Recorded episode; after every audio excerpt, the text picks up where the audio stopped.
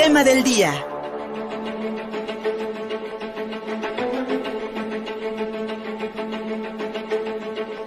Para que hablemos, mi querido amigo, de sexualidades e identidades, esta gusta sección. Yo sé que son temas difíciles siempre, porque siempre, lamentablemente, en esta sociedad machista patriarcal resulta muy controvertido hablar de libertad. entonces, entonces, amigo, ¿qué, dónde podemos encontrar este, este punto medio entre ejercer tu libertad personal, tu identidad, pero además ser representante y tener un cargo político que te obliga a un comportamiento sin duda alguna mucho más civil, civilizado, por así decirlo, porque no representas solamente a un grupo, sino representas a una sociedad. Sin duda alguna, el caso de la diputada de Morena, María Clemente, diputada federal, una mujer trans, que pues no solamente ha sido denunciada por sus propios compañeros y compañeras de, de bancada, sino que en esta marcha del INE, en esta última marcha del INE, pues la vimos corretear, insultar, incluso utilizar eh, utilizar términos despectivos muy de la violencia machista, como maricón, etc., etc., en contra de las personas que marchaban. Querido amigo, ¿qué pasa en el movimiento LGBT que pues está logrando sin duda alguna mayor representatividad, representatividad política, pero la está aprovechando? Muy buenos días, amigo. Yo justamente quiero que iniciemos este bloque con esta diferenciación en que hay dos tipos de, políticos LGBT. El político que es más em, enfocado a la comunidad, ¿no? Que se dedica a gestionar, que está preocupado por diferentes minorías, que trabaja por, este, por ejemplo, generar una mejor condición de vida para todos sus miembros. Mientras que hay otros políticos que se enfocan del spotlight, ¿no? Que se enfocan justamente de eh, sí mismos, que este, lo que buscan nada más es ocupar, incluso se saben que son peones dentro del tablero político nacional, ¿no?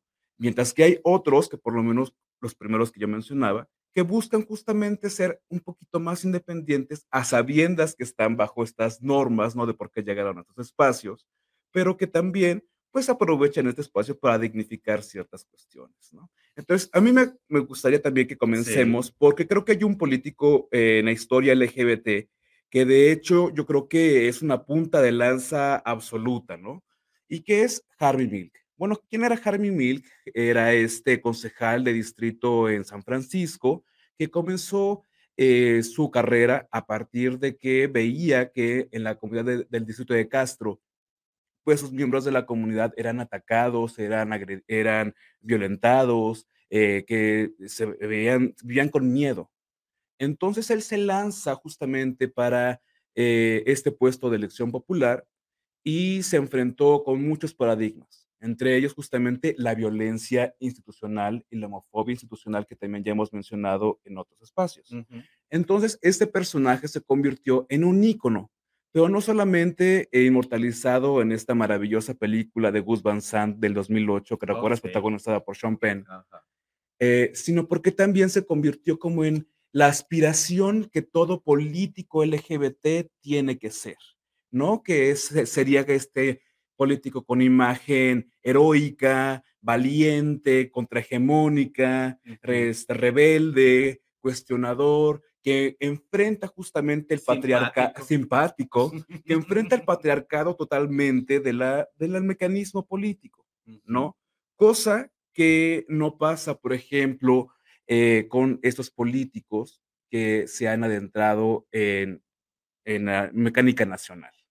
¿No? En la mecánica nacional. Tenemos en México, que es como la película. En México sí ha habido candidatos abiertamente LGBT y han tenido puestos de elección popular, incluso presidencias municipales. De hecho, hay varios casos de presidentes municipales este, gays, lesbianas. Exactamente, Zacatecas, sí fue un famoso.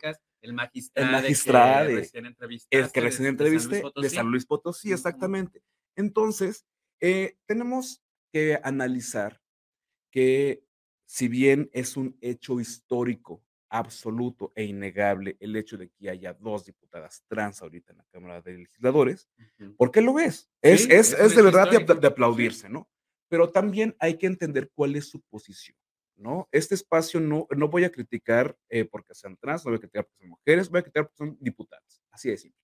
En ese aspecto, en ese aspecto yo quiero que también em, mencionemos, por ejemplo, el hecho de la diputada Sandra Lueva, ¿no? Que ha hecho una excelente labor eh, legislativa, que se ha preocupado por vincularse con organizaciones, con asociaciones, con espacios incluyentes, que ha, que ha alzado su voz de una manera, pues, más cercana, ¿no? A lo que se esperaría, ¿no? Eh, de, de, ellos por, sus, por, por, las condiciones y por las cercanías de la minoría en las que pertenecen. Por otro lado, tenemos a la diputada María Clemente, que la cual la vimos este fin de semana haciendo estas acciones eh, lamentables, atacando a, este asistentes de la marcha. A este chico en particular. Exactamente. Le grita maricón. Así es, así es, mostrando su propia homofobia. ¿no? y, y, aquí hay que señalar, ¿no? Eh, ¿Quién verdaderamente son los clasistas, los misóginos, los machistas? ¿No? Es, independientemente de la postura política de la, de, la situación.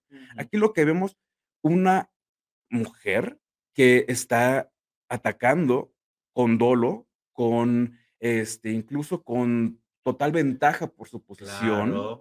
Eh, a, este, grupo de personas que, es más, ellos van caminando tranquilamente y ella es la que se les acerca a gritarles. ¿No? Entonces, ni cualquier diputada, ni cualquier otro diputado lo haría. O sea, en, su sano juicio nadie lo haría. Y justamente es lo que comentábamos ayer, ¿no?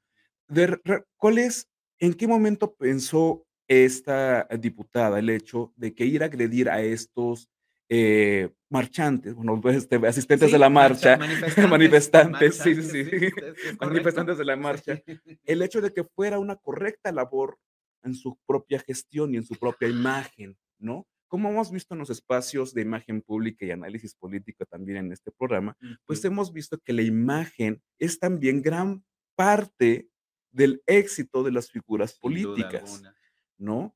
Y que si bien en su momento y, en conversación en corto, yo le defendí el hecho de que aplaudiera su sexualidad, de que defendiera su sexualidad y que estaba libre.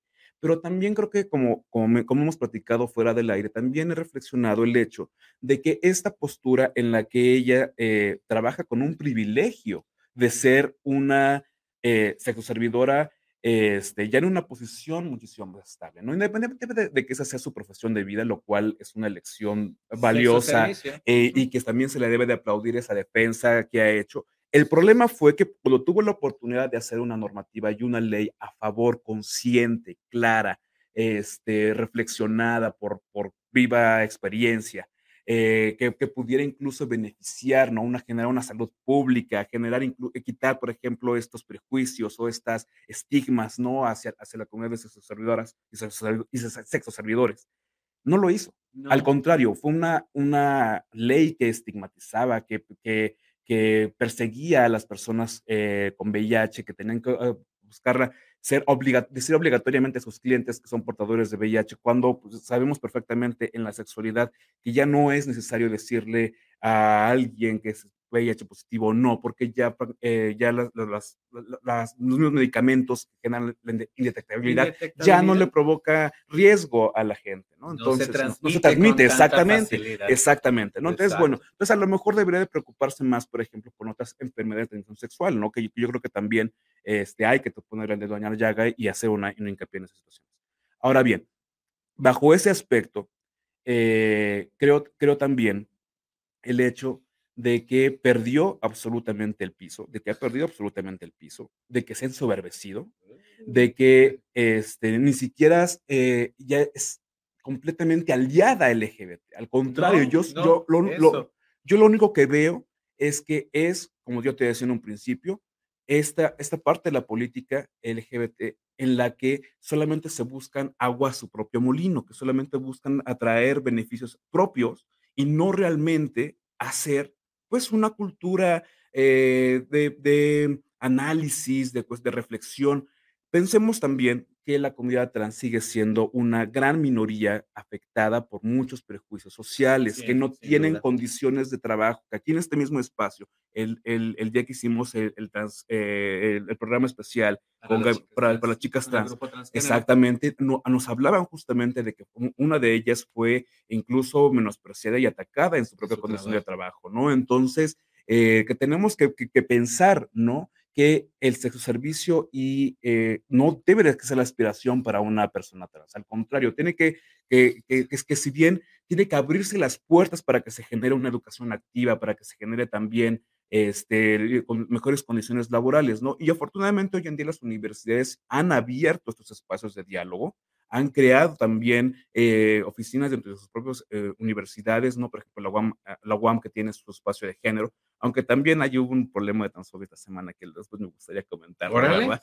Pero bueno, en fin, el caso es que eh, si bien hay avances en esos espacios este, educativos, ahora lo que, lo que necesitamos es avanzar ¿no? A estos espacios sociales, ¿no? A generar una mayor usabilidad, porque independientemente de que se sea trans, de que sea no binaria, de que se sea este, género, de que sea la, la, la, situación que sea, todos tenemos que buscar una mejor condición de vida y hay leyes que sí nos amparan y hay leyes que no nos amparan, ¿no? Entonces, eso es lo que debemos de buscar, debemos de buscar una política incluyente, debemos de buscar una política que eh, sea menos influida en buscar este, los beneficios personales, que si bien los han aprendido y los han heredado por la propia eh, perspectiva de gobierno actual que tenemos, porque creo que también ese es, la, es el paraguas en el que se han movido el dinero, exactamente. Eh, pero mientras generemos mayores espacios de reflexión, eh, eh, esas organizaciones que han estado gestionando, buscando mayor incidencia política, que es, que es una intención bastante maravillosa porque hace falta, hace falta una escuela verdaderamente que no utilice a las candidaturas LGBT como peones, sino que, sino que se utilicen verdaderamente como agentes de cambio, como agentes de decisión, como agentes de diálogo, que sean un puente justamente. México es un país sumamente diverso, como lo vimos en la marcha. O sea, vivimos en un país eh, conservador o también este, clasista, racista, y tenemos que hacer muchísimas actividades justamente para poder integrarnos en la sociedad de una manera correcta y sana y sobre todo que nuestros derechos sean siempre escuchados. Mi, mi querido Gustavo, sin duda, eh, yo creo que das en el clavo porque los partidos han utilizado a las eh, posiciones LGBTIQ como, sí, como moneda de cambio, como moneda de cambio eh, una, una, especie de, de, de, de ay, se me, se, se me fue la palabra, de Cuota de género, este, como le hacían entonces con las candidaturas para las mujeres, que no hay mucha distancia entre, entre la misoginia y la homofobia. Eh, yo creo que van pegadas. Y eh, lamento de, de, de, pronto que esta, esta chica María Clemente, que también ya en las redes sociales le dicen diputado, y eso pues, es, es, es, es, obvio que iba, que, que, iba a generar este tipo de, de comentarios. comentarios y de exclamaciones transfóbicas, ¿no? Pero yo lo que veo en muchísimas activistas y activistas eh, LGBTIQ, eh, y dije la misma palabra, activistas y activistas, refiriéndome a mm. distintos géneros total. Bueno. Este, pero yo lo que veo en muchos activistas LGBT y muchos, muchos activistas en lo general es que no pasan de lo particular a lo general, sí, claro. que, que, es una, que es una, es una lucha hasta, hasta de cierto punto narcisista, sí. eh, particular, sí. eh, personal, y no dan ese salto a lo colectivo. Entonces defienden su posición, ¿no? Y aquí hemos visto muchas, aquí también en Puebla hemos tenido nuestros casos de, de, de, de falsos líderes LGBTIQ que los partidos, los ayuntamientos, los gobiernos, los candidatos les compran. Y ahí tenemos a una, un personaje ahí en una, en una este, comisión de igualdad y género que pues no hace absolutamente nada, ¿no? Y no hace nada.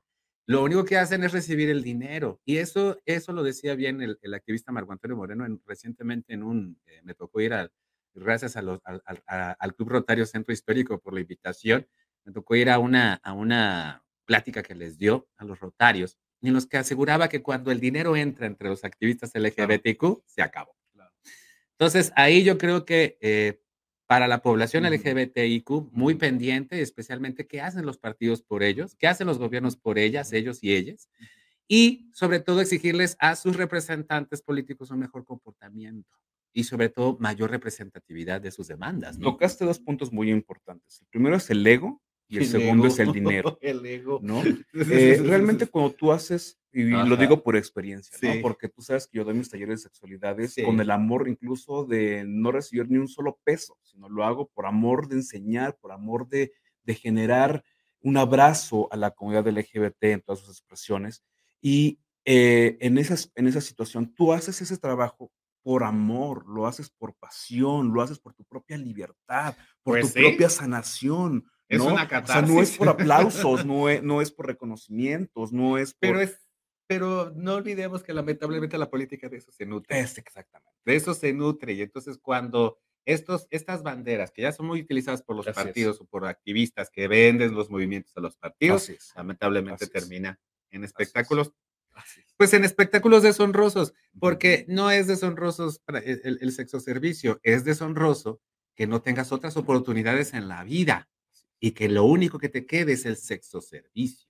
Eso sí es deshonroso y eso sí deberíamos, deberíamos de ponerlo en la mesa más allá de romantizarlo, porque la vida de, la, de, las, de las personas, hay mucha violencia dentro del sexo servicio, hay mucha Claro. violencia dentro de, la, de, de, de, una vida de este tipo. Incluso, de hecho, bueno, Así hay, que- tres sí. hay tres transfeminicidios en Veracruz que se dieron a reconocer el día de hoy. Y hoy estamos, hoy, por ejemplo, la portada de Contigo Puebla.mx, estamos hablando de un ataque de la policía estatal, de una patrulla de la policía estatal en contra de una mujer trans aquí en el Boulevard es. 5 de Mayo. Mi querido Gustavo, hablaremos de esto más adelante. ¿Dónde Por te hallamos? que sí, en Twitter y arroba Gusipacio, ah, perdón, Twitter arroba Gusipacio, en Facebook también en Gus Barrientos y por supuesto Síguenos en Facebook y en Twitter. Estamos contigo, Puebla.